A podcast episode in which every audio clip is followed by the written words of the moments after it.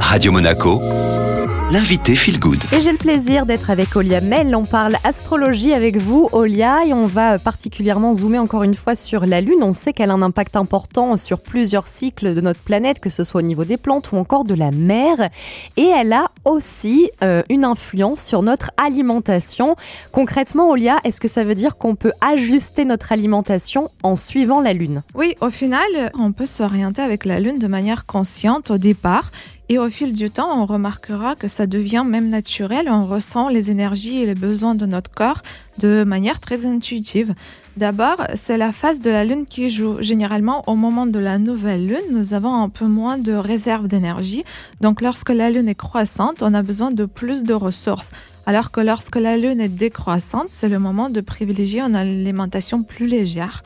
Ensuite, on va affiner notre menu en fonction du signe de la Lune qui change tous les deux jours et demi et fait le tour complet de 12 signes du zodiaque en un mois. Donc, est-ce qu'en fonction de chaque signe, on va choisir des aliments qui nous correspondent? C'est presque ça, mais c'est encore plus simple en vrai parce que les 12 signes astrologiques sont divisés en quatre groupes qui correspondent aux quatre éléments eau, terre, feu et air.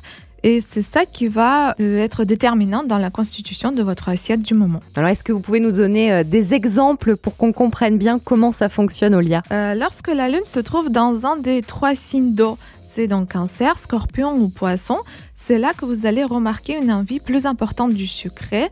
Et ce sont les jours où notre organisme assimile le mieux tout type d'aliments. Après ces deux jours et demi de relâchement, la Lune passe dans des signes de feu. C'est donc Lion, Sagittaire ou Bélier. Et notre corps réclame et assimile le mieux des protéines animales euh, pour ceux qui en consomment ou végétales, comme les légumineuses.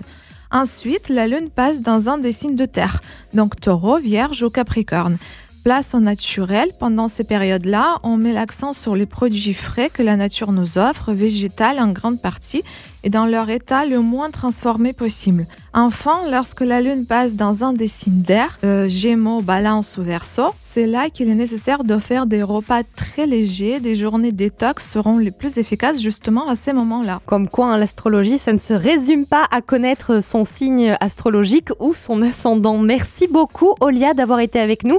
Si vous voulez réécouter cette interview, hein, notamment les cycles de la Lune pour bien les avoir en tête, eh bien, n'hésitez pas, je vous la mets en sur Spotify, Deezer et Ocha. Il suffit de taper Radio Monaco Feel Good et c'est le retour de la musique. Belle matinée